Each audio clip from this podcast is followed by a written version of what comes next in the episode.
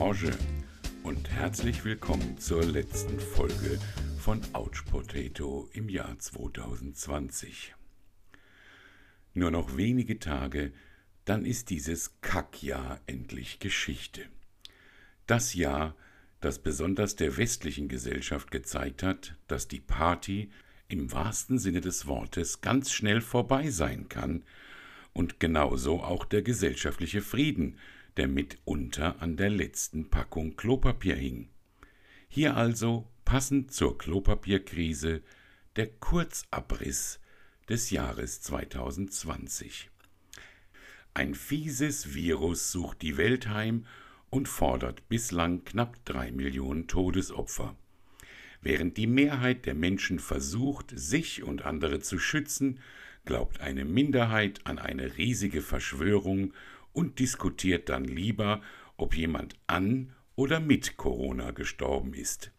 Wenn also ein unheilbar kranker Mensch vom LKW überfahren wird, dann ist er wohl mit dem LKW gestorben.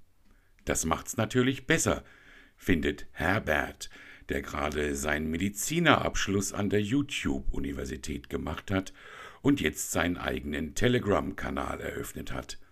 Er fühlt sich übrigens wie in einer Diktatur. Klar, wegen der Maskenpflicht. Das wäre gegen das Grundgesetz und einfach unzumutbar, findet er. Ich finde ja unsolidarische Klappspaten wie Herbert unzumutbar. Sollte Herbert dann auf der Intensivstation landen, dann würde ich ihn gerne fragen, ob er jetzt an oder mit Corona stirbt. Ich glaube ja, das wäre ihm in dem Moment dann ziemlich egal. Und als hätten uns die Briten dieses Jahr nicht schon genug Nerven gekostet, haben sie dort eine fiese neue Mutation entdeckt.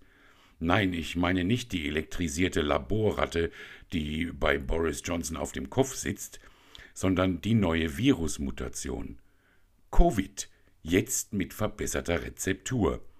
Und wie immer, wenn irgendwo mit verbesserter Rezeptur draufsteht, kann man sich sicher sein, jetzt ist es richtig scheiße.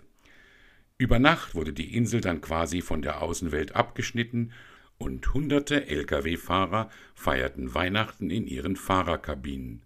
Hello England! This was a little Vorgeschmack of the EU-Austritt.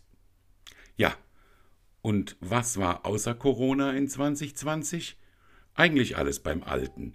Schalke ist ein Gurkenverein, die AfD ist immer dagegen, Trump ist der Sieger beim Intelligenzlimbo und Friedrich Merz ist ein Sozialautist mit der Empathiefähigkeit eines isländischen Robbenschlechters. Wie soll das 2021 nur weitergehen? Ein Ausblick.